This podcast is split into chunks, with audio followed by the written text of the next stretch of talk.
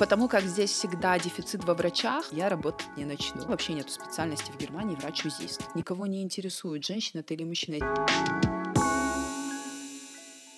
Всем привет! Меня зовут Полина Ипарова. Вы слушаете подкаст «Расскажи про стажировку», где я говорю с нашими гостями о работе, учебе и медицинской практике за границей. Сегодня у меня в гостях Агунда, врач-кардиохирург в Германии. Она расскажет о своем пути из Владикавказа в Дюссельдорф, каково быть женщиной-кардиохирургом в России и в Европе, и про свой проект «Медицина с женским лицом».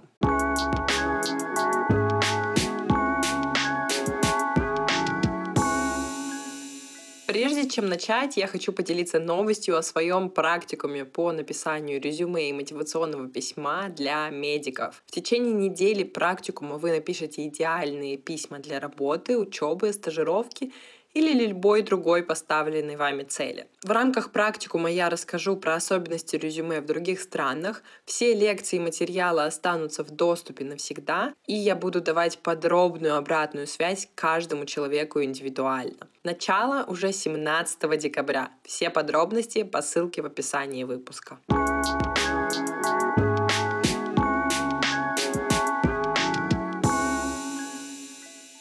Меня зовут Агунда. Я родом из Северной Осетии, мне сейчас 33 года. Я училась в Северо-Остинской государственной медицинской академии, закончила ее в 2012 году. Врачом быть я никогда не хотела. То есть, когда мне задавали вопрос в 9-10 классе, кем я хочу стать, у меня всегда была реакция кем угодно, только не врачом. И вот уже в конце 11 класса я поняла, что э, кроме как белый халат и жизнь в больнице, для меня целью ничего не стоит. И это то, чем я хочу заниматься всю жизнь. Вот. И я решила, что буду поступать в медицинский. В общем, я поступила дома в Северной, Остен... э, в Северной Осетии в медицинскую академию. У меня был фокус сердце и сердечно-сосудистая система. Естественно, я поначалу проговаривала мысль, что я хочу быть кардиохирургом, но мне это очень жестко запрещалось, потому что, ну как это так, что женщина в хирургии, да еще и в кардиохирургии, зачем это нужно? Практически до самого конца мне это запрещалось. То есть до шестого курса, но я просто со временем стала умнее, и я не стала это проговаривать больше. То есть, когда мне задавали вопрос, куда я буду идти в ординатуру, я говорила, ну, посмотрим. А что значит вот запрещалось? То есть, преподавателями, родителями? Ну, запрещалось, как сказать, запре- запрещают, когда уже какие-то активные действия идут, но мне навязывалось мнение, что мне это не нужно. Э, и со стороны мамы, потом со стороны преподавателей, особенно мужчины, которые так вот посматривали, ну, ну зачем тебе? Ну, вот девушка, не нужно. И тоже я, я понимаю это с одной стороны, и я на них на всех обиду не держу. Но это мнение очень-очень-очень активно навязывалось. И вот со временем я стала поумнее, и я просто перестала об этом говорить. И мне очень нравилась эндокринология. И к шестому курсу я сама себя убедила в том, что ну ладно, так уж и быть, буду детским эндокринологом. И по окончании шести лет я собираю свои документы и еду в Питер, в Алмазовский центр, подавать документы в детскую эндокринологию. Я приезжаю в Питер. Питер шикарный город, очень красивый, но не мой. Мне там было очень холодно физически и морально. Я побыла ровно неделю в Питере, но перед тем, как лететь в Питер, я еще втихую подала документ дома в интернатуру в общую хирургию. Я побыла в Питере неделю, увиделась с друзьями, отдала документы, и вот до экзамена вступительного остается еще два дня, я покупаю билеты, собираю свои чемоданы и прилетаю обратно домой. У всех, конечно, шок, потому что, ну, это неожиданно. Я собрала вещи, чтобы хотя бы полгода, там, все теплое, все зимнее, полгода побыть в Питере и i поступить в ординатуру и учиться на эндокринолога, а тут раз, и я со всеми вещами возвращаюсь обратно. Как это так? Что случилось? А, я поступаю дома в интернатуру в общую хирургию. И когда я поступила в интернатуру по общей хирургии, я, естественно, большую часть своего времени была э, в кардио и в сосудистой хирургии. И во время моей интернатуры я общалась с, с хирургами, они, естественно, меня отговаривали. И во время интернатуры я начала искать для себя подходящий центр, потому что э, я четко понимала, что ординатура это такой очень важный момент, и можно учиться в медицинском на отлично, но неудачно выбранная ординатура все испортит, и остаешься тогда на уровне своих каких-то базовых знаний, но не развиваешься как врач, как специалист. Поэтому я задалась целью найти такой для себя правильный центр. И у меня были на примете Краснодар, Новосибирск и Астрахань. Про Астрахань на тот момент я еще немного знала. То есть у меня было очень мало информации. Но мне все советовали поехать и посмотреть. И вообще Астрахань, в принципе, как город на карте для меня это было что-то неизведанное, где-то очень далеко. И я понятия не имела, что это за город. И я решила для себя, что нужно, наверное, а, поехать и посмотреть эти центры. То есть сейчас я уже знаю, что есть такое понятие в Германии, как хоспитация. То есть ты как гость приезжаешь в другую клинику на неделю, на две, ходишь на операцию, операции, смотришь, может быть, если тебе разрешают э, поучаствовать на операции, намываешься и ассистируешь, везде по-разному. И я для себя решила, надо такое сделать. Но на тот момент я не знала, что вообще такое понятие существует. Но у нас же это ведь не так распространено и правда. Это да, это да, потому что когда я вышла на контакт со страханцами, их это немного удивило, а потому как э, мой шеф, ну, бывший шеф, шеф в Астрахане, он часто выезжал за границу, и для него это нормальная практика, и, в принципе, в его голове это норма, что так и должно быть, что человек перед тем, как устраиваться куда-то в ординатуру, должен увидеть, куда он идет. Э, это был такой пункт в мою пользу, когда я это сделала. Я приезжаю на неделю в Астрахань, общаюсь с ординаторами, общаюсь с врачами, смотрю, как все устроено. Клиника шикарная. Это было одно из самых правильных решений в моей жизни — уехать туда в ординатуру. Ну, в общем, я приехала в Астрахань, посмотрела это все и поняла, что мне не нужно больше ехать никуда, что все, что я хотела для себя, есть в этой клинике. Я, конечно, понимаю, что Краснодар и Новосибирск — это тоже первоклассные центры, но в Астрахани я нашла все, что мне нужно, поэтому я на этом остановилась. И, в общем, по окончании моей интернатуры я приезжаю в Астрахань. Это было это был июнь. Я даже еще экзамены не сдала в интернатуре. Я уже приехала в Астрахань, потому что главный врач объявил, что у нас будет поступление на конкурсной основе. Всего два э, бюджетных места в кардиохирургию. Коммерсантов он не берет. То есть будут три бюджетника от Астраханской области и два бюджетных места, ну, целевые называются в России, да, три целевых места и два бюджетных по конкурсу. И я понимаю, что мне это место нужно, и мне его нужно просто вырывать зубами. Поэтому я приезжаю сразу в июне туда, и начинается хоспитация длиной в один месяц. Я думала, это будет, э, может быть, двух-трехдневный э, трехдневная хоспитация с интервью, и все будет понятно, и на этом конец я могу вернуться и сдавать свой экзамен, и эм, насладиться летом перед ординатурой. Я приезжаю, нас очень много людей, очень большой конкурс был, и он говорит, ну, я предлагаю вам побыть у нас в центре один месяц, осмотреться, понять, подходит ли вам вообще кардиохирургия, подходит ли вам наш центр. Я буду каждый день проводить интервью, и, в общем, кандидаты в ординатуру будут отсеиваться, и с каждым днем, и с каждой неделей вас будет меньше и меньше, так что к моменту поступления останутся только два человека. Я думаю, господи, а у меня маленький чемодан, 10 тысяч рублей на три дня — и на три дня забронированная гостиница. Выходя из зала, я звоню сразу маме со словами «Мне нужны все мои вещи, мне нужны деньги, мне нужно искать квартиру в Астрахани, потому что такая ситуация, что я здесь остаюсь на месяц». Я начинаю искать квартиру, мама присылает мне чемодан с вещами и деньги на месяц, но с квартирой тяжело, потому что кто будет сдавать в июне месяце, ну это был конец июня, начало июля, квартиру всего лишь на один месяц. Плюс я с Кавказа. Это такой пункт, который все осложняет. И очень тяжело объяснить, что ты нормальный человек, потому что у всех свои представления о Кавказе. Ну, в общем, хотя Астрахань не так далеко находится. Уже, наверное, пятнадцатый звонок, и как только я говорю, что я не замужем, я не семейная, я с Кавказа, а они это все спрашивают, мне сразу говорят нет, нет, нет, нет, нет. И тут в какой-то момент, наверное, пятнадцатый, шестнадцатый звонок поднимает мужчина телефон, я начинаю с ним обсуждать возможности, и он мне задает опять те же самые стандартные вопросы. И когда я говорю, что я с Кавказа, он мне говорит, ну, я, я уже понимаю, что он сейчас скажет нет. Я говорю, давайте, прежде чем вы скажете нет, мы хотя бы встретимся, и вы меня увидите. И если я вам не понравлюсь, и у вас возникнут сомнения, то вы мне откажете. Но говорю, дайте мне хотя бы шанс с вами пообщаться. И в этот момент говорит, ну хорошо, давайте попробуем. я приезжаю в этот же день, мы вечером встречаемся. Я посмотрела квартиру, он посмотрел на меня, я довольна квартирой, и он понимает, что а вроде бы нормальный человек, голова, две руки, две ноги, ничего необычного. Я говорю, я ему сразу сказала, что мне квартира нужна на месяц. Дальше я пока не могу ничего обещать.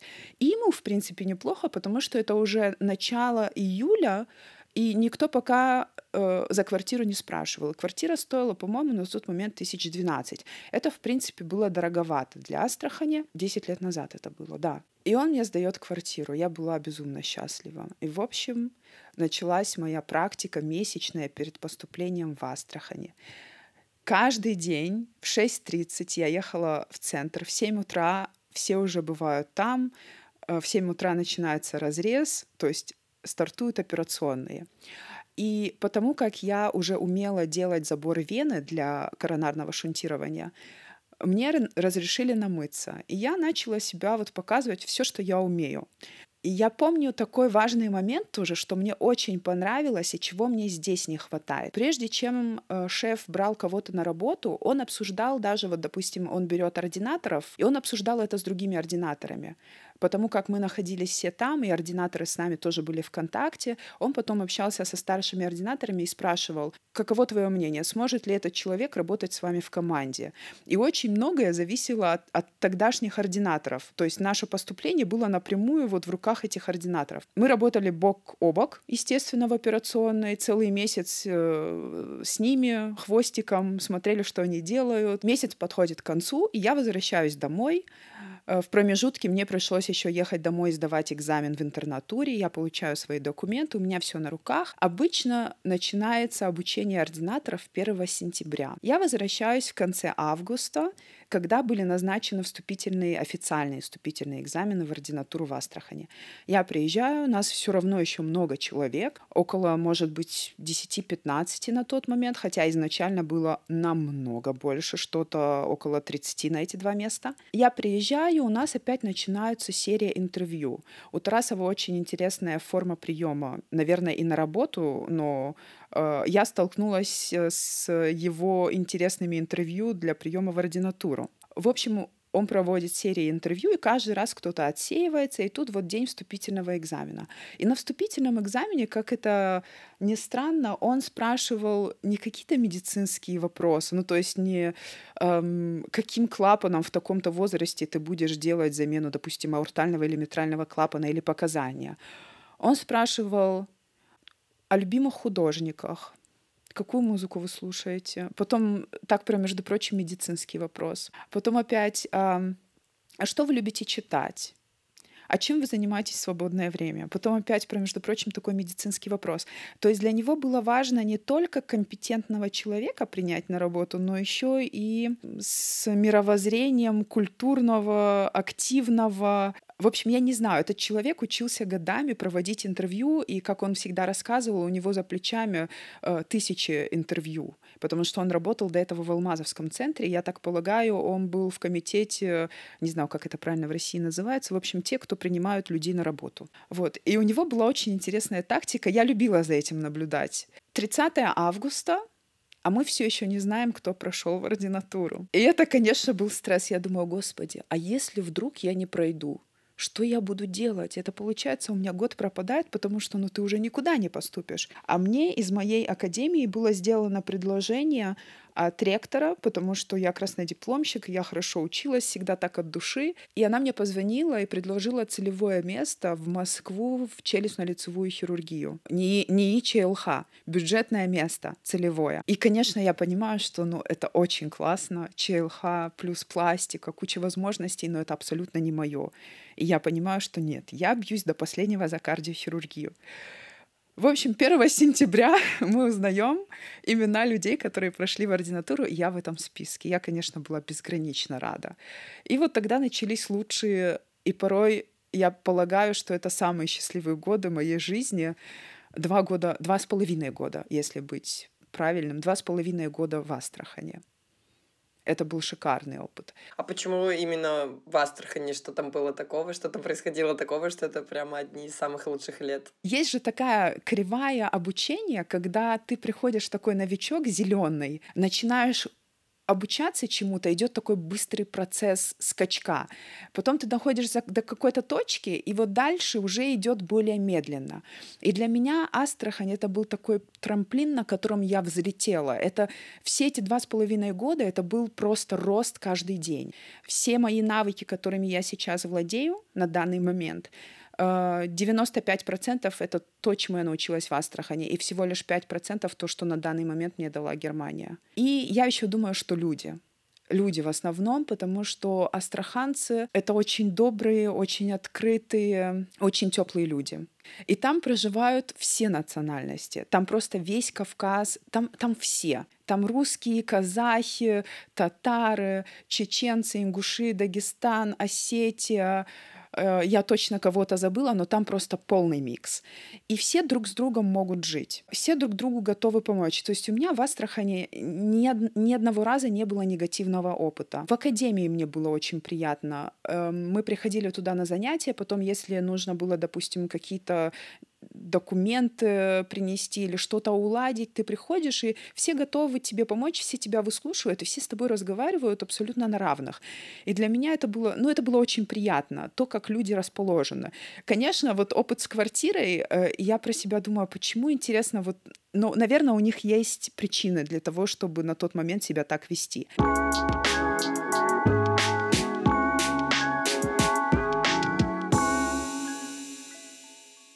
Как произошел вот этот путь из Астрахани до Германии уже?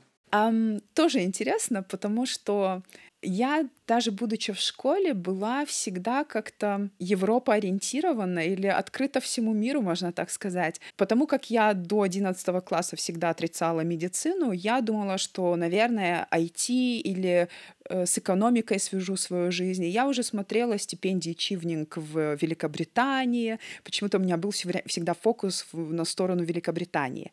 А потом уже, когда я все-таки решила, что нет, медицина это мое, и я себя вижу только в белом халате, Э, то у меня встал вопрос либо Германия, либо Израиль, потому что у нас же стереотипы, что лучшая медицина в Европе и вообще как бы ближайшая к России — это Германия или Израиль.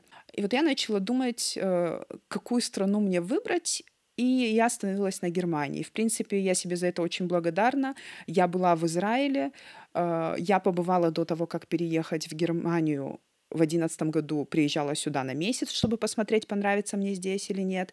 И сейчас я понимаю, что это было очень правильное решение. В общем, как я к этому пришла? У нас в академии есть э, такой кружок немецкого, скажем так. Есть преподаватель немецкого языка Галина Васильевна Шуракова, которая занимается со студентами и готовит их к дат стипендии. Ну, как бы объясняет, как эту стипендию можно получить. И очень многие из моей академии переезжали по этой стипендии в Германию стабильно один человек в год и оставались здесь. Кто-то оставался, кто-то возвращался домой, но все делали здесь научную работу, обменивались опытом, и с новым опытом кто-то возвращался и работает дальше в Осетии или в Москве, а кто-то здесь топтал себе путь до оберарста, профессора и так далее. И вот э, у меня были примеры хорошие. Я как-то задумалась, что все, ну, медицина, я не хочу останавливаться на Северо-Осетинской государственной медицинской академии, потому что она не в, рей- в рейтинге не одна не одна из первых, а у меня такое и эго, плюс я немного перфекционист. И мне хочется, конечно, что вот уж если я что-то делаю, чтобы это было на максималках. Поэтому я решила, что ну, нужно готовиться тогда уезжать в Германию. Это было в курсе на втором, наверное. Конец первого, конец второго курса, когда это для себя решила. Учила я всю жизнь английский со второго класса, и английский у меня был на шикарном уровне, и тут нужно, я понимаю, что нужно начинать учить немецкий. Учить немецкий и учить медицину параллельно, это было очень сложно. Потом у меня были диалоги э, с врачами, которые уже э, на тот момент были здесь э, оберарстами, фахарстами, то есть специалистами уже прошедшими долгий путь, и мне было интересно понять, стоит ли мне ехать сразу после окончания медакадемии в Германию или же мне пройти дома ординатуру. И мне все посоветовали пройти сначала дома ординатуру, и за этот совет я тоже всем очень благодарна, потому что я поступила в Астрахань. Да, все возвращается всегда к Астрахани.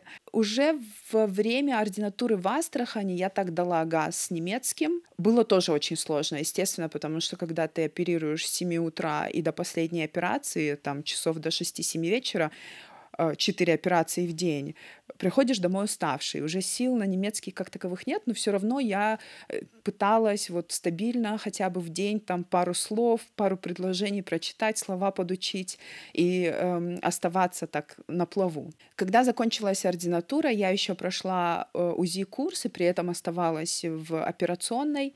Все это закончилось, и я э, подала документы на дат-стипендию. Я должна сказать, что дат-стипендию я получила со второго раза. То есть, будучи в ординатуре на первом году, я подала на стипендию, мне пришел отказ. Э, я не сдалась, подала второй раз уже в другую клинику, в Дюссельдорф, с другим проектом. Ответ должен был прийти в апреле. А в декабре я уже была специалистом, скажем так, дипломированным кардиохирургом э, в Астрахани, закончила свои УЗИ-курсы и я решила, что я поеду домой и подожду, домой я имею в виду Северную Осетию, и подожду результатов э, дат, э, уже будучи дома потому что мне был необходим отдых. Я была очень худая, я похудела на 10-15 килограммов, я вернулась домой кожа и кости. У моей мамы был шок. И ровно месяц, кроме как спать и есть, я не делала ничего. Я набрала свои 10-15 килограмм, опять вернулась в форму, выспалась и понимаю, что нужно что-то делать, потому что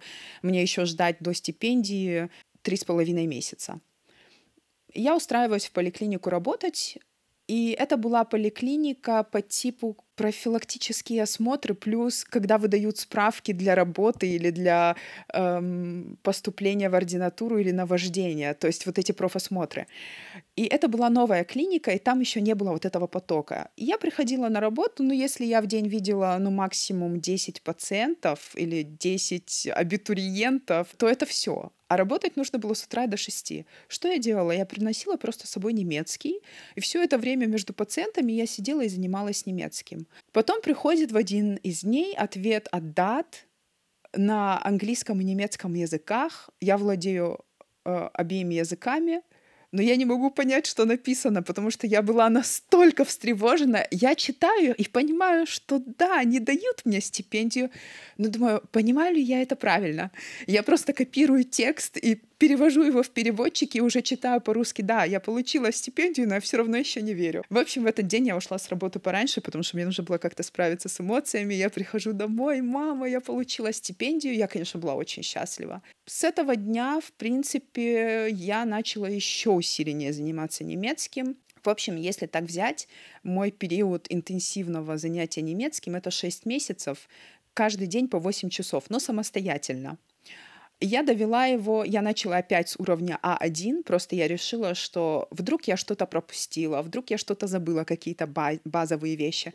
Я просто села из А1 до Б2, подняла свой немецкий сама, сидя дома по 8 часов над книгами. По 8 часов это же очень много. Это очень много, да. Но у меня было, была мотивация, мне было интересно, я, в принципе, люблю немецкий. И цель цель, это самое главное. Я понимала, что мне нужно приехать и владеть немецким. И стипендия подразумевала приезд в Германию с 1 августа, двухмесячные курсы, то есть с 1 августа по 1 октября я должна была быть еще на интенсиве в Кёльне, и потом с 1 октября по 1 августа, опять-таки, 10 месяцев э, работы в лаборатории, научная работа. То есть это был такая стипендия на годовой научный проект? Да, она так и называется «Годовая научная стипендия».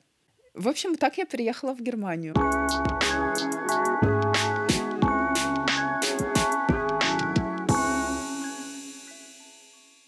Ты же сейчас, насколько я поняла, в Дюссельдорфе, правильно? Да, Правильно. Эта стипендия — это просто же годовой проект, и потом не остается, точнее, человек после нее в Германии и должен возвращаться. Это, это уже начало новой интересной истории.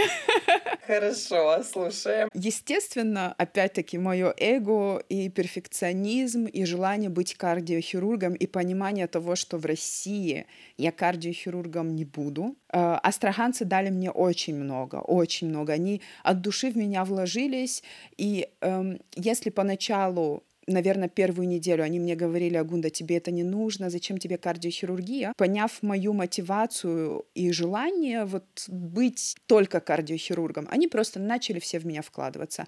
И опять-таки огромное им за это спасибо. И уже никто ничего не говорил против кардиохирургии, просто они акцептировали вот это вот мое стремление. Я для себя понимаю, что я могу быть кардиохирургом, потому что в человека, который не имеет потенциала, никто не будет вкладываться. В меня вкладывались, и при этом я понимаю, да, они поняли, что во мне есть потенциал, значит, я должна его развивать. Но при этом я тоже не с луны свалилась, и я понимаю, что быть в России кардиохирургом будет очень сложно. Это в России еще доминантная э, мужчинами, скажем так, специальность. И я понимаю, что мне нужно оставаться здесь, и мне нужно развиваться здесь. Уже во время стипендии я начала готовить свои документы. Я уже приехала с заверенными дипломами, они должны быть апостелированы. Я приехала с переводами, что э, что было неправильным решением, потому что перевод нужно будет все равно еще делать здесь. Но апостили, все документы подготовлены, все прекрасно.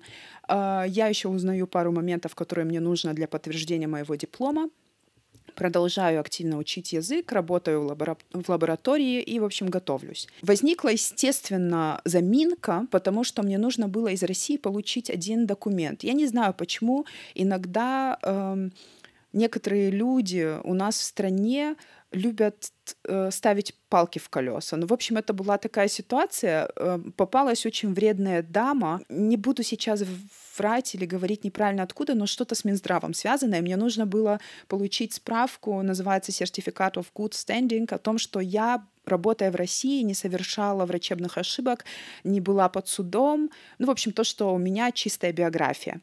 И эта справка заказывается в одном месте, я ее заказала, ее нужно официально ждать один месяц, я ее ждала один месяц, но мне уже нужно подавать документы, а справка на почту не приходит. Ее все нет и нет в Германию на почту. И э, мама позвонила, в общем, в эту организацию. Звонила она очень долго, никто не подходил к телефону. В общем, когда-то под, кто-то ответил на ее звонок, и она просит, чтобы мне по почте хотя бы прислали по электронной пока что этот документ, потому что мне его нужно здесь показать, мне его нужно перевести, мне его нужно подать. И вот ей начинают объяснять, что, ой, нет, мы не можем, это столько работы. Я про себя думаю, боже, сколько это работы, пару раз нажать на кнопку, ну ладно. В общем, там женщина э, около 10 минут рассказывала, что это займет очень много времени. За эти 10 минут можно было уже на самом деле это все отправить. Но что моя мама, очень милая женщина, э, но, видимо, она тоже не сдержалась, она поблагодарила со словами, что спасибо вам большое за ваш труд. И я желаю, чтобы вам в жизни, в самые важные моменты вашей жизни попадались такие же люди, как и вы. Через минуту Через ровно одну минуту я получаю этот документ себе на электронную почту. И мама мне позвонила, я говорю, мам, спасибо, мне только что пришел документ. И она говорит, как пришел? Она что, отправила? Я говорю, да. И мне мама рассказывает этот диалог.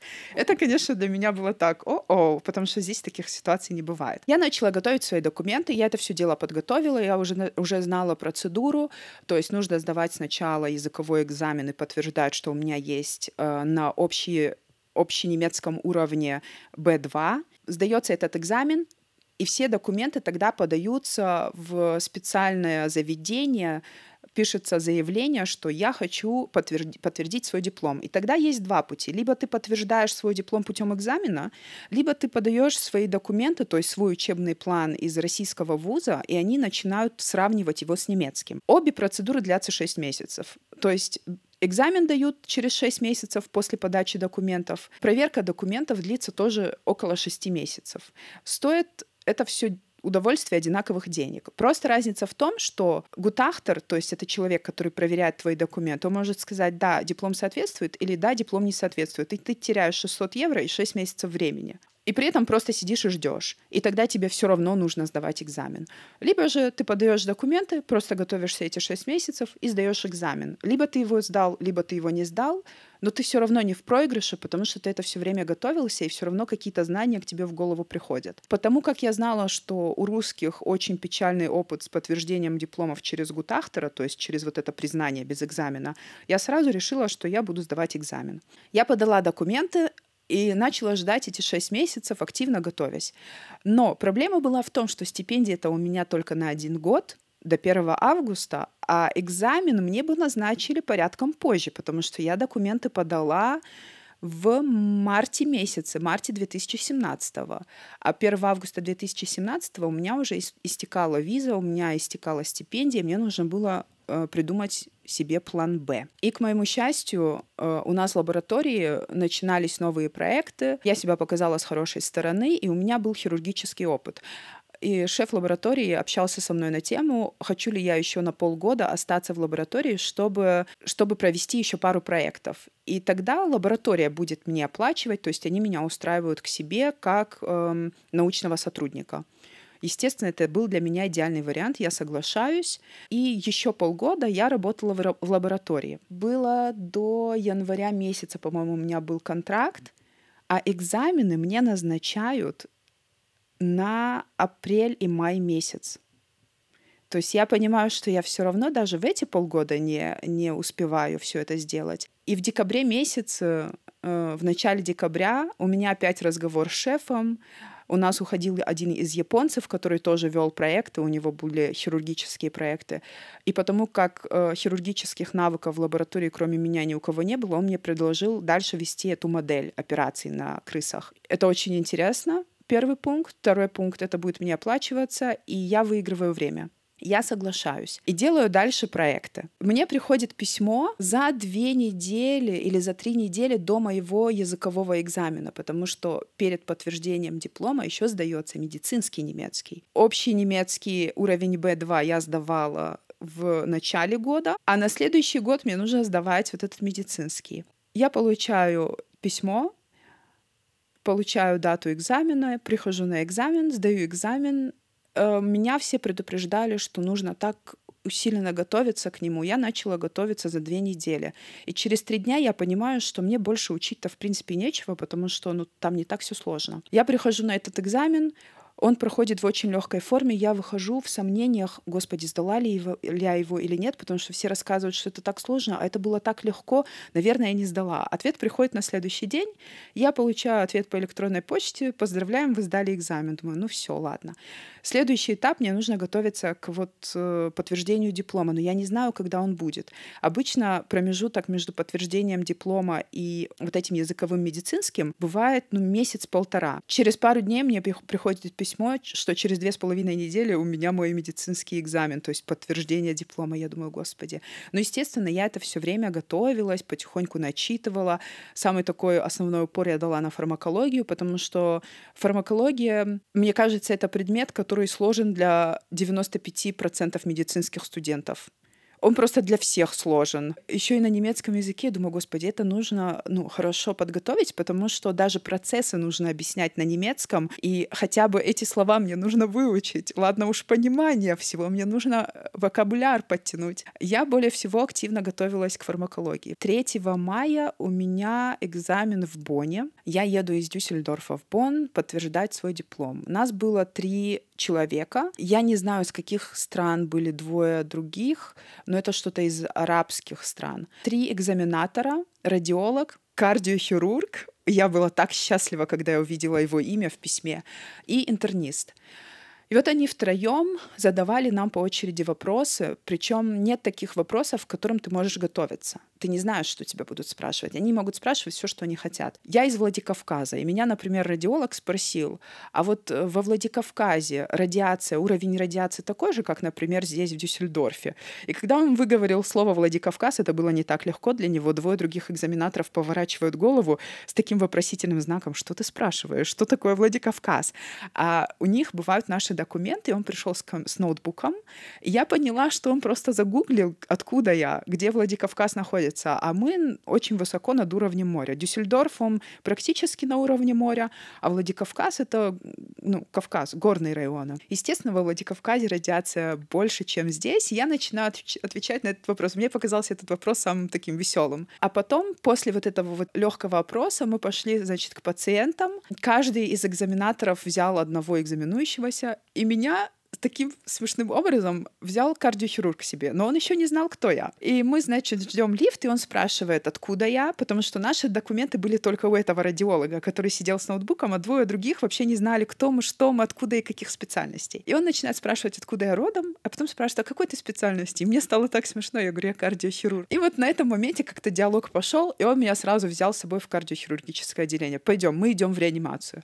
Дал мне пациента, которого, господи, даже будучи ординатором, уже было бы тяжело разбирать. То есть э, пациент с кучей осложнений после инфаркта миокарда, у него постинфарктный дефект межжелудочной перегородки, который один раз зашили, заплатка не выдержала, потом оклюдером закрыли, это тоже все инстабильно, и он лежит в реанимации уже полтора месяца, и там, в общем, такая история, и мне это все нужно разбирать и потом докладывать. На это нам дается где-то час-полтора, когда это все закончилось, мы пришли, представляешь своих пациентов, э, вот прям как по-русски делают доклад пациенту, точно так же, только на немецком, а потом начинают опрашивать, задают вопросы по пациенту, а потом опять просто шквалом идут какие-то разные вопросы. Я уже не помню, что меня спрашивал интернист про какую-то вот реально болезнь из внутренних болезней, которую я приходила когда-то, наверное, на четвертом или пятом курсе. Господи, ну это был такой трэш. Я хотела еще задать такой вопрос. Вот так как да, ты говоришь, что вопросы были разные, разные и в большом количестве. Случалось ли такое, что ты не знала ответа на какой-нибудь из них? Кардиохирург спросил про дефибрилляцию, но, допустим, не когда ты даешь полный шок, а когда ты даешь меньше джоулей, то есть, допустим, во время операции на открытом сердце. У меня была в этот момент проблема именно с немецким, то есть не, не то, что я не знаю, а то, что я не знала, как это правильно сказать, но я все равно умудрилась объяснить. То есть я ему объяснила, что меньший разряд должен быть.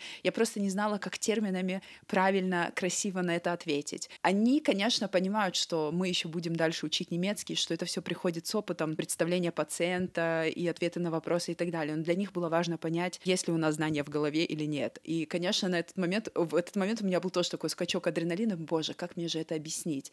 Но все равно я вышла из ситуации. Но я готовилась, я от души готовилась, поэтому у меня не было сложностей с экзаменом. Они э, не пропустили одну из, экзам... из экзаменующихся, Другой сдавал уже третий или четвертый раз этот экзамен. Ему они поставили со словами, что это очень тяжело. А мне они поставили сразу. И этот экзамен, его можно сдавать в одной земле. В Германии 16 земель. В одной земле всего лишь три раза. Если три раза не сдал в одной земле, то нужно переезжать в другую землю и сдавать уже в другом Бундесланде. Что было после вот этого экзамена? Потому как здесь всегда дефицит во врачах. Мы, естественно, поотмечали это событие, что я сдала экзамен в лаборатории. Со мной начинает сразу говорить шеф лаборатории, он же один из старших врачей в клинике, что все, теперь нужно начинать работать в клинике. Я говорю, у меня еще проекты в лаборатории. Это был май месяц. Он говорит, ну хорошо, давай ты закончишь проекты и с 1 июля начнешь работать. Я говорю, нет, пока я не поеду домой и не отдохну, я работать не начну. В общем, я дотянула это все до 20 августа. Я еще уехала в Россию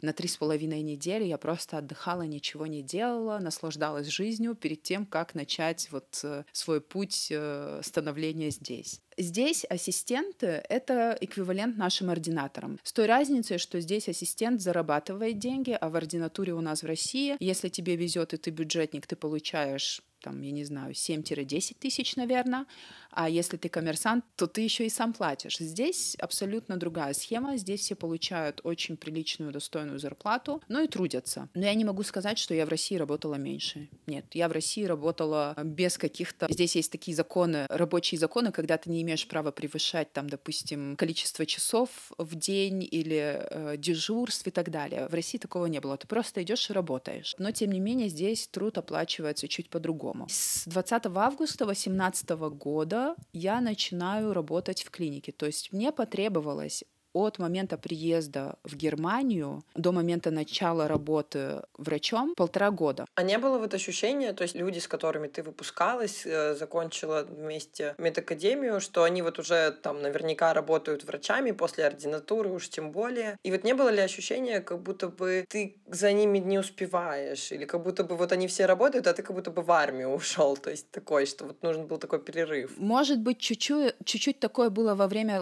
работы в лаборатории, потому что скучаешь по операциям, понимаешь, что ты как будто бы отстаешь. Да, было чуть-чуть такое э, ощущение внутри, но в то же время я понимала, что я нарабатываю себе научный материал для своей диссертации. И это уже, с другой стороны, такой позитивный момент, когда ты понимаешь, ой, а ты ведь тратишь время не зря, а ведь от этого будет какая-то польза. На тот момент я даже еще не понимала, насколько большая польза. Сейчас, э, опять-таки, э, оглядываясь назад, я очень радуюсь тому, что именно так все и произошло. Потому что есть э, виды научной деятельности в Германии клиническая и лабораторная. И те, кто проходят работу в лаборатории, делают такую грунтфоршинг это называется, то есть именно научную работу в плане изучения каких-то базовых процессов, да, то, что в организме происходит. Ты не статистику перерабатываешь ретроспективную, а ты именно в корень проблемы смотришь. Это очень большой плюс. У таких людей потом очень хорошие шансы на развитие карьеры. Клиническая работа — это тоже отлично, но она ценится не так, как э, работа в лаборатории. Поэтому на этом моменте я себе тоже очень благодарна, и я понимаю, что... И тогда я понимала, что нет, я трачу время не впустую, но все равно такое вот, м-м, а хотелось бы в операционную а я упускаю вот какие-то операции и возможность научиться тому-тому. Да, это было. Более того, скажу, даже сейчас я продолжаю быть ассистентом, то есть вот 1 августа будет 4 года моего обучения. Минимум это должны быть 6 лет. Раньше, чем 6 лет, мы не получаем сертификат специалиста. В кардиохирургии, в принципе, это уже подвиг за 6 лет получить такой сертификат. Это означает, что я за эти 6 лет должна провести определенное количество самостоятельных операций от А до Я. И это может за 6 лет сделать не каждый, или, скажем так, практически никто. Поэтому я понимаю, что мне еще нужно минимум два, а то и 3-4 года на то, чтобы э, получить этот сертификат. В то время как мои однокурсники, уже кто-то заведует отделением, кто-то там строит какую-то большую карьеру в России, а ты все еще ассистент. Но потом я на это смотрю опять с другой стороны, и я понимаю, что все правильно. Все равно полноценный врач, то есть вот этот вот ассистент-арт. Естественно, естественно. Если, допустим, нас распределяют, у нас бывает распределение и на штационе в отделении, и в операционной. И я делаю первый единственный, первый то есть ты первый главный дежурант. Все уходят домой, а ты остаешься с пациентами на реанимации, э, с пациентами на отделении. У меня есть еще второй дежурант, который смотрит за пациентами на интермедиатке, если вдруг на нормаль штационе что-то происходит. А я отвечаю просто за все. И за нотауфнамы, неотложка, куда приходят, привозят экстренных пациентов. Я отвечаю за все соседние маленькие больницы. Если там кого-то реанимируют, они вызывают нас, и мы устанавливаем такую машину искусственного кровообращения. В ковидные времена все маленькие больницы, у которых лежали такие тяжелые пациенты, которых они просто больше не могли раздыхивать, они звонили нам, и мы им устанавливали ЭКМО, веновенозное ЭКМО, как замещение легких э, если привозят кого-то под реанимацией, первый, кого там вызывают, это, ну, естественно, анестезиологи стоят, там, кардиолога, кардиохирурга. Мы прибегаем сразу туда и э, уже дифференцируем. Нужно, э, можем ли мы вернуть в нормальный ритм сердца, то есть если у нас роск, я не знаю, как по-русски роск, когда возвращается давление и ритм сердца, или если же нет, опять ты принимаешь решение, устанавливаешь ли ты машину искусственного кровообращения через бедренные сосуды или нет, что ты делаешь, или все, уже слишком поздно. То есть ты отвечаешь же за все на, на своем дежурстве. Это, это ассистенты. Я ассистент э, четвертого года, и уже полтора года я делаю такие дежурства. То есть ты полноценный врач, абсолютно полноценнейший врач. Эм, у нас ротации на э, интенсив штацион, это реанимация. По норме это 6 месяцев согласно закону, где ты учишься интубировать, э, класть все катетеры. Что я делала во время работы в реанимации? Я интубировала э, центральный венозный катетер, Шелдон катетер, диализ подключаешь, катетер с Ванганса, естественно, реанимируешь, это как само собой. Мы делали даже пункционную трахеотомию. То есть мне давали делать э, контролем бронхоскопии пункционную трахеотомию. Ты делаешь бронхоскопии. Ты просто делаешь все. УЗИ. У нас нет, допустим, врачей-узистов. Да? Вообще нет специальности в Германии врач-узист. Такого понятия, в принципе, нет ты как кардиохирург, ты обязан уметь делать УЗИ сердца, да, допустим, мы, мы умеем делать все, да, все, все УЗИ на брюшной полости, сосудов и так далее, но если тебе нужен такой стейтмент, от чего зависит едем мы сейчас в операционную или нет, открываем мы живот или какой-то сосуд, ты смотришь сам, у тебя есть уже предположение, но в такой именно ситуации, когда нужен стейтмент, мы вызываем, допустим, общих хирургов, общих хирургов звоним, просим сделать еще раз УЗИ, перепроверить. А так в норме мы это все делаем сами. Поэтому, э, ну, мое мнение, ассистент э, в Германии это полноценный врач. Просто здесь этот период обучения, он длится дольше. И с одной стороны это хорошо, потому что за этот период обучения, за эти шесть лет, ты хоть и ответственен за своего пациента. Но если что-то пойдет не так, то ты еще не отвечаешь за него. Как только ты получаешь фахарста, то риски возрастают, то есть перед законом. Сейчас перед законом я еще не буду отвечать, если что-то пойдет не так. Будут отвечать наши фахарсты и оберарсты. Но как только я получаю вот свой сертификат, и я уже дипломированный кардиохирург, то все, уже и перед законом ответственность на мне. Может быть, в этом разница, я не знаю, но э, ассистенты это полноценные врачи. Хотя периодически я от своих коллег замечаю такую усмешку, что ну ты же еще ассистент. А были, кстати, ли вот и уже в Германии мнения о том, что ну куда женщине в кардиохирургию? Ну, скажем так, что здесь тоже не так просто пробиваться, и здесь тоже проскакивает порой такое, ну, ну, женщина. Но не у нас в клинике, слава богу. У нас очень классный шеф.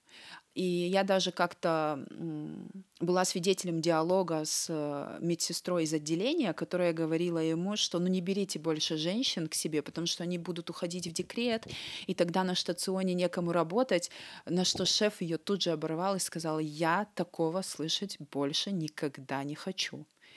И у меня тоже был разговор с шефом, это по закону. Один раз в год мы проводим диалог, то есть интервью, где он спрашивает, доволен, доволен ли ассистент или нет, какие планы. То есть мы определяем для себя на следующий год, что фокус интересов — это, допустим, наука, потом я должна сделать в операционной такие-то манипуляции, такие-то операции, и мы это обговариваем каждый год. В этом году я с ним обговаривала то, что будет момент, мне сейчас 33, в этом году будет 34, я, конечно, понимаю, что в какой-то момент мне нужно будет задуматься семье. Я у него даже спрашивала советы, когда это лучше делать. То есть до фахарста, до вот этого экзамена, когда я получаю свой э, сертификат кардиохирурга, либо же лучше после. Это, конечно, всегда такой тяжелый момент э, для себя решить, когда э, уходить в декрет.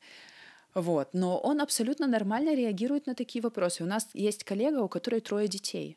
И она три раза уходила в эм, декретный отпуск, и каждый раз он ее принимал обратно, и это очень ценный сотрудник, и все, все имеют респект, потому что она и работает хорошо, и у нее трое детей, она мама, и все может совмещать, и это прекрасно, и никого это, никому это не мешает, никого не интересует, женщина ты или мужчина. Если ты справляешься со своими обязанностями хорошо, прекрасно. И я должна сказать, нас сейчас пять ассистентов девочек, и мы лучше, чем наши парни. А вот выбор на эту клинику пал э, вот именно в Дюссельдорфе, потому что там была вот эта вот э, стипендиальная программа. Изначально, почему я приехала в Дюссельдорф, я э, перед тем, как подавать документы на дат, мне нужен был руководитель, и я искала куда. И, конечно, я отправила много писем практически по всей Германии шефам с вопросом о возможности прохождения научной практики и так далее, по стипендии. В общем, откликнулись несколько, потом я начала с этими несколькими обсуждать проекты, и мне понравился проект с Дюссельдорфом. Для проекта, для научной работы я была довольна Дюссельдорфом, но я не знала, хочу ли я здесь работать, потому что изначально город прекрасен, но я не знаю, почему любовь к этому городу пришла ко мне со временем. То есть я не изначально полюбила Дюссельдорф. И у меня все время было стремление уйти в другую клинику по двум причинам. Во-первых, город, а во-вторых, я хотела в клинику, где есть детская и взрослая кардиохирургия. Будучи в Астрахани, я один целый год была в детской кардиохирургии, это было прекрасно. Я хотела быть детским кардиохирургом. Но тут вот состоялся разговор после экзамена с шефом, и он как-то, я не знаю, как ему удалось меня уболтать, э, подать документы в Дюссельдорф. И уже я здесь осталась, потому что у меня был прекрасный учитель. Он, к сожалению, потом перешел в другую клинику.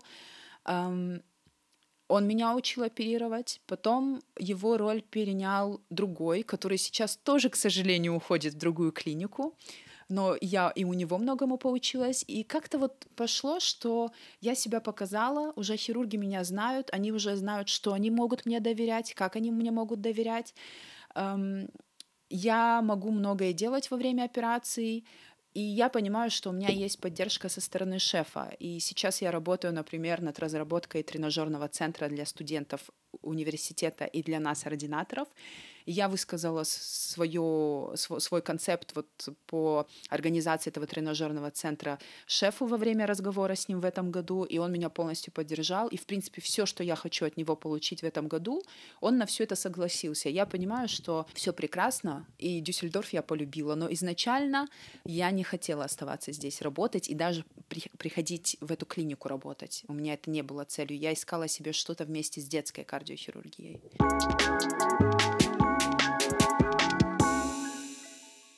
И расскажи о проекте своем «Медицина с женским лицом». Медицина с женским лицом — это проект, который требует от меня очень много любви, внимания и трепета. Но на данный момент, наверное, с конца февраля это все подзаморозилось, потому что у меня как-то все мои силы и моральные, и физические, они сошли на нет.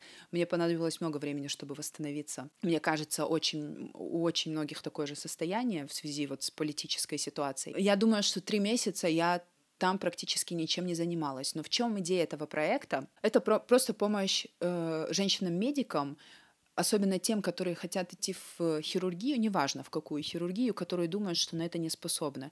И э, есть э, Slack-чат, в котором я периодически с девочками переписываюсь, спрашиваю об успехах, даю советы, э, могу проконсультировать. Кто-то из них хочет, допустим, в Германию, до, опять-таки, сложившейся политической ситуации это было не так сложно, а сейчас нужно смотреть, как, как можно это все реализовать. Даже просто пройти практику теперь стало намного сложнее.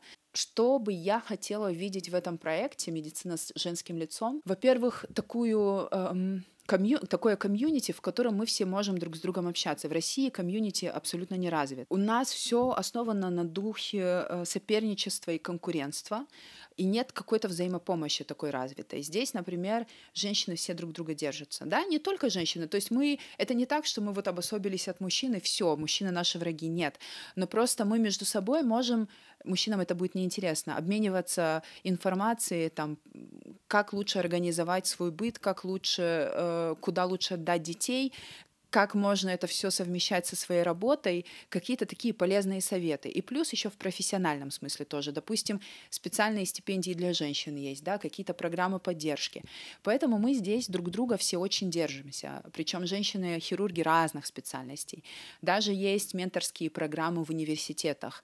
Я состою в одной из такой менторских программ, не как ментор, а как э, менти, то есть я учусь тоже. А, и я понимаю, насколько это полезно, и у меня желание это реализовать еще и в России, чтобы было такое комьюнити. Но это очень сложно, я для себя поняла, потому что мы не так, не с таким большим удовольствием друг с другом и делимся, и общаемся.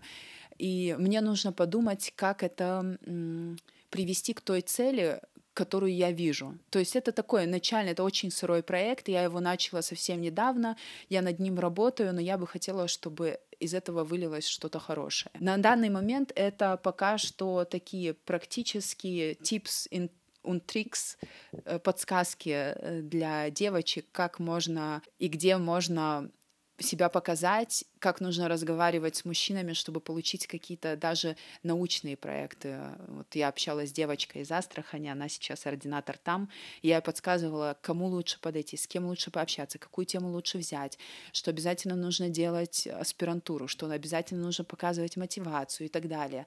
То есть то, что когда-то в, мо- мое время мне помогло. Ничего особенного нового я не рассказываю, но просто когда ты это слышишь еще от других людей, которые уже прошли этот путь, путь, информация воспринимается чуть по-другому.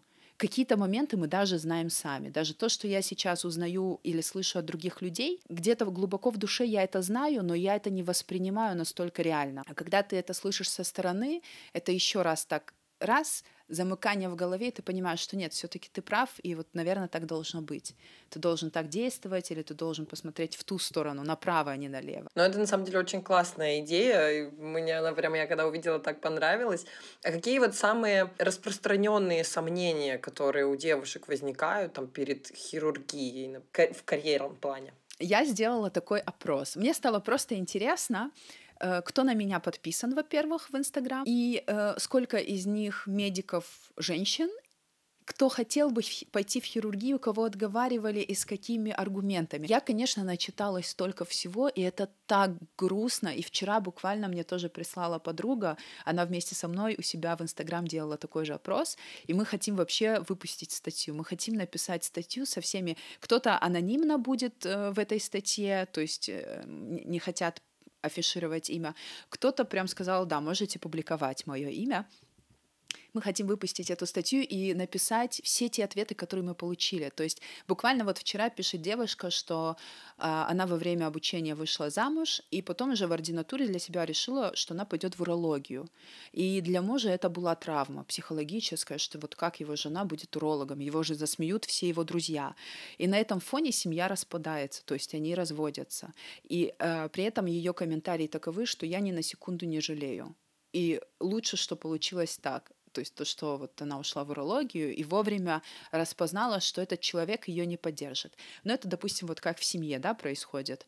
Если брать со стороны коллег, то это дискриминация прямом смысле слова это дискриминация, потому что э, во время ординатуры, если еще девочку как-то воспринимают и могут что-то как-то показать, рассказать, тоже по-разному, да, кто-то больше, кто-то меньше, то потом при приеме на работу ничего не происходит. Либо тебя совсем не принимают на работу, но если приняли, то ничего не дают делать. То есть ты ходишь по отделению, ведешь после операционных пациентов, в голову сажается зерно, даже уже будучи студентами, что женщина это не для хирургии. А я читала статью, и эту статью я тоже обязательно опубликую. В Америке сделали исследование, смотрели э, результаты операций, когда в команде, допустим, женщина-хирург, женщина-ассистент, мужчина-хирург, э, мужчина-ассистент, потом э, эти смешанные команды. Что выходит в конце? Лучшие результаты у женщин-хирургов. И этому я тоже могу найти объяснение. Даже когда я работаю со своими коллегами в отделении и вижу, как они заботятся об пациентах и как мы заботимся о пациентах, да, девушки, это абсолютно э, разные методы лечения и разный подход. То есть мы можем и выделить больше времени, чтобы успокоить пациента, поговорить с ним.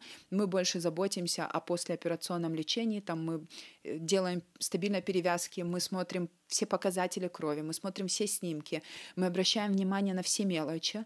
А мужчины делают работу быстро и потом уходят и работают над своей карьерой. Что они делают? Допустим, у нас они пишут статьи, они уходят в кабинет, делают статистику, либо уходят в лаборатории и работают там. Получается, что у тебя возможности в карьере разные, и плюс тебе еще сеется зерно в голову, что ты не можешь, и это очень ложно.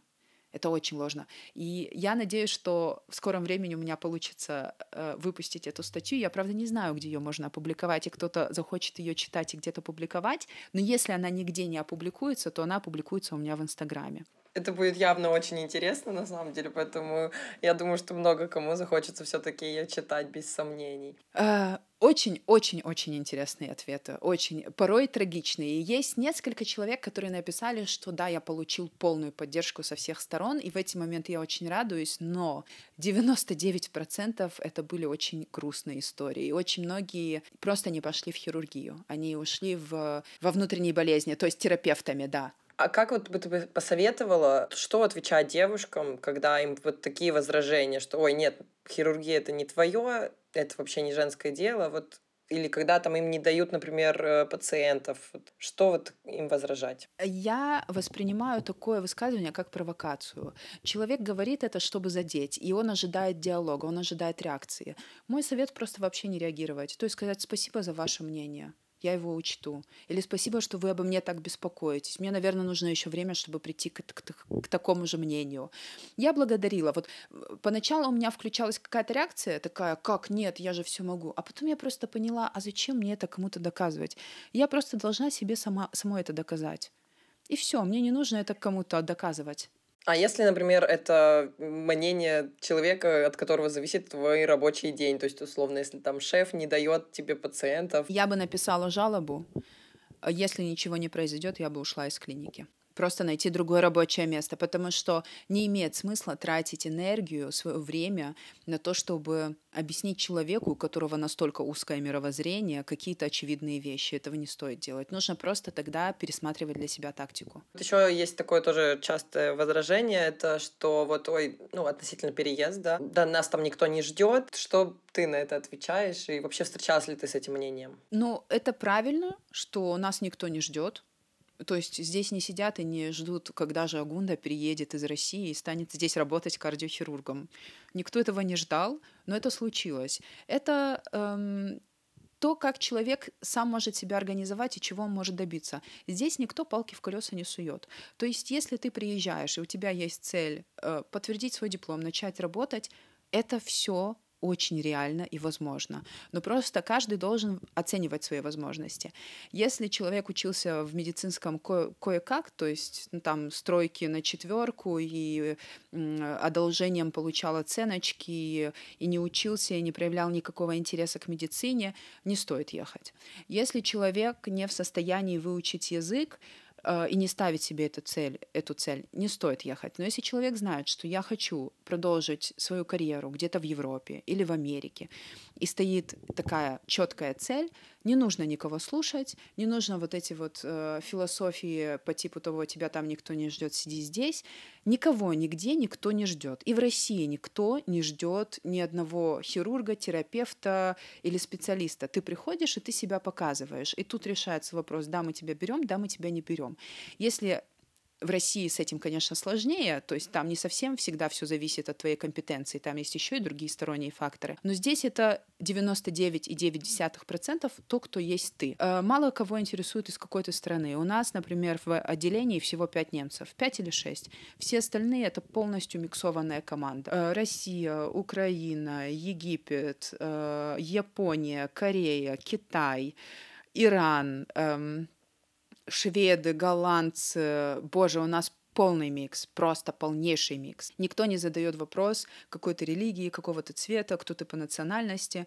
Либо ты можешь работать, либо ты не можешь работать. Это здорово, на самом деле. И тоже не могу не задать э, в целом в последнее время актуальный вопрос. Поменялось ли отношение к людям из России? Я не знаю, я на себе этого не почувствовала, но у меня, э, скажу так, у меня всегда реакция такая, когда мне говорят, что я русская, я всегда объясняю, что я не русская, я из России, но я из Северной Осетии, а в Северной Осетии живут осетины. У меня, у нас, наверное, у всех очень развита такая вот национальная принадлежность у маленьких народов. Нас очень мало в мире, меньше одного миллиона. Я всегда делаю акцент, что у меня два родных языка, у меня есть большая и малая родина, и э, я осетинка. И это я делала всегда и в России. То есть в России меня даже никто, никто никогда не спросил, русская ли я, потому что, ну, по мне видно, что я не русская. И здесь ко мне подходят и спрашивают, как я себя чувствую, нужна ли мне помощь. Спрашивают очень часто о политической ситуации, о том, как, э, какого мнения русские о войне или о спецоперации, я не знаю, как правильно надо говорить. Uh, неважно, о, политическом, о политической обстановке. И мне очень тяжело на эту тему общаться, потому что я врач, и у меня позиция всегда такая, что это плохо, когда люди умирают. Все, больше я ничего не могу. Я не политик, я не могу объяснить, почему это происходит, зачем, для чего и так далее. Я просто говорю, что это плохо, что люди умирают. У меня есть родственники и на Украине, у меня есть родственники и в России. Мне очень сложно вообще что-либо говорить и комментировать, и они все приходят с э, чувством понимания и готовностью помочь кто-то может просто сесть со мной, поговорить и выслушать. И первую неделю мне было очень сложно, я не говорила абсолютно, и по мне все видели, что я это тяжело переживаю, что я не радуюсь тому, что люди умирают с обеих сторон.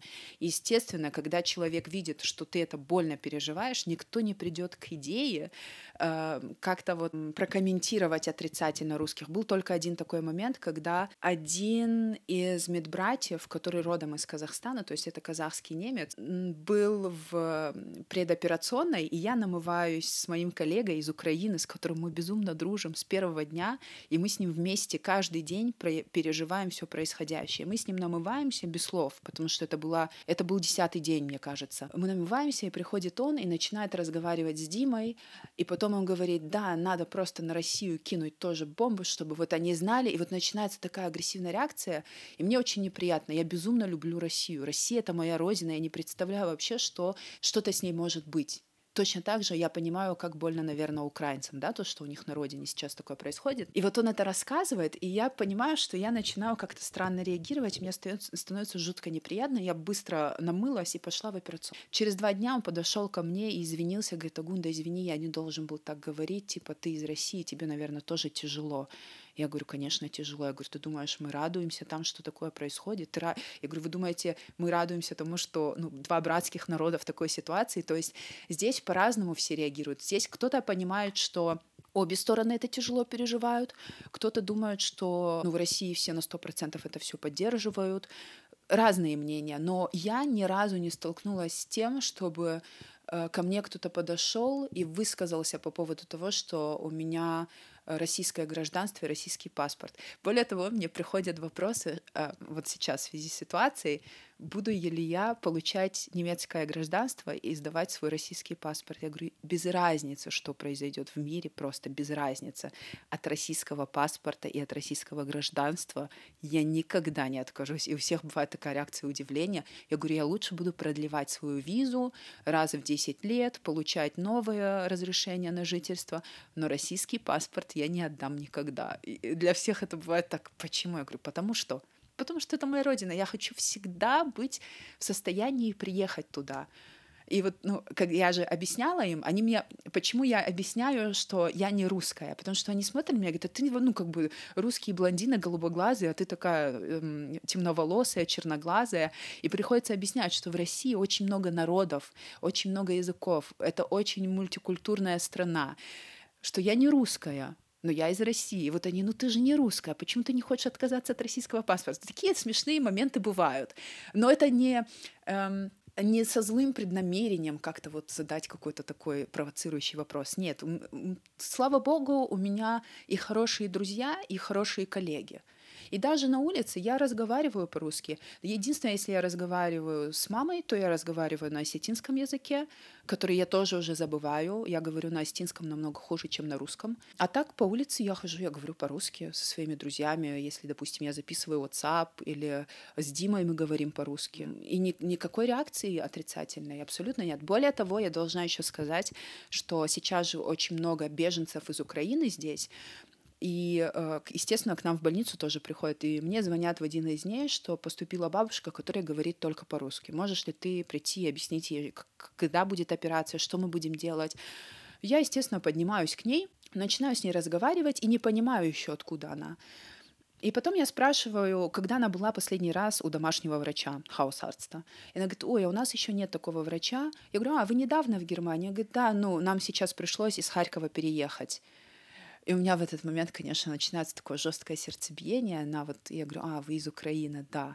Я говорю, а я из России. И она на меня так смотрит, говорит, а я в России родилась.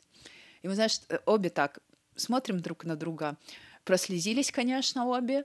Я ее перевела на такую более позитивную волну, опять себя успокоила, ее успокоила, но никакого негатива даже с ее стороны нет у меня сейчас, у меня, например, мастер по маникюру здесь девочка из Украины, мастер по бровям тоже девочка из Украины. И с ними у меня абсолютно нормальный диалог. То есть у них нет ко мне абсолютно никакой ненависти и э, никаких претензий. Хотя очень многие жалуются, но в такой момент я задаю себе вопрос, а как человек ведет себя? То есть что произошло до того, как тебе сказали, что ну, ты не прав? Что ты говорил в этот момент? Но мне пока не пришлось пережить какого-то негатива. Ни, ни со стороны немцев, ни со стороны украинцев. Ни с какой стороны. Ну, я надеюсь, что и не придется, и что на самом деле у людей вот останутся такие адекватные человеческие связи. Это самое главное.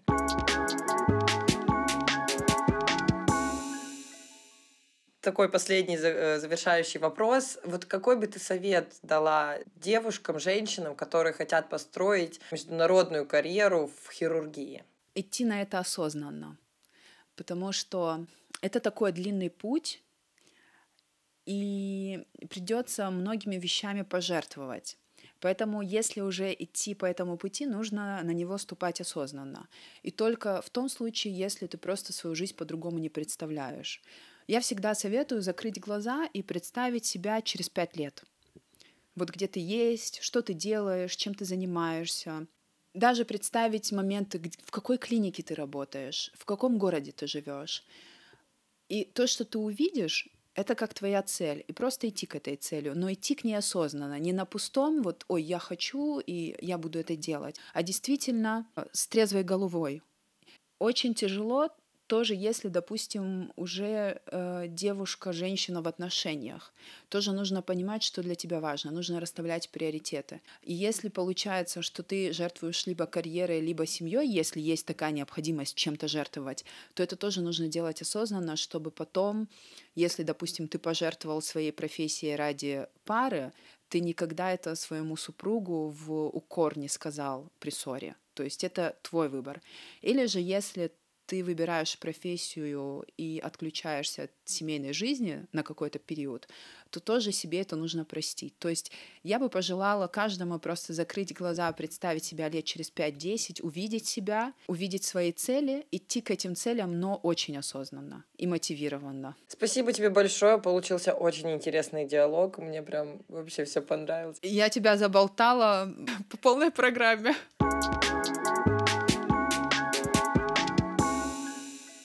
Кстати, к Новому году Агунда отберет трех женщин на полное менторское сопровождение в рамках проекта «Медицина с женским лицом». Также она сейчас в процессе создания курса «Факультатив по кардиохирургии» и будет выступать на конференции «Эндофест» в секции «Женщины в хирургии». Советую подписаться на нее во всех социальных сетях и следить за новостями. Все контакты оставляю в описании к выпуску.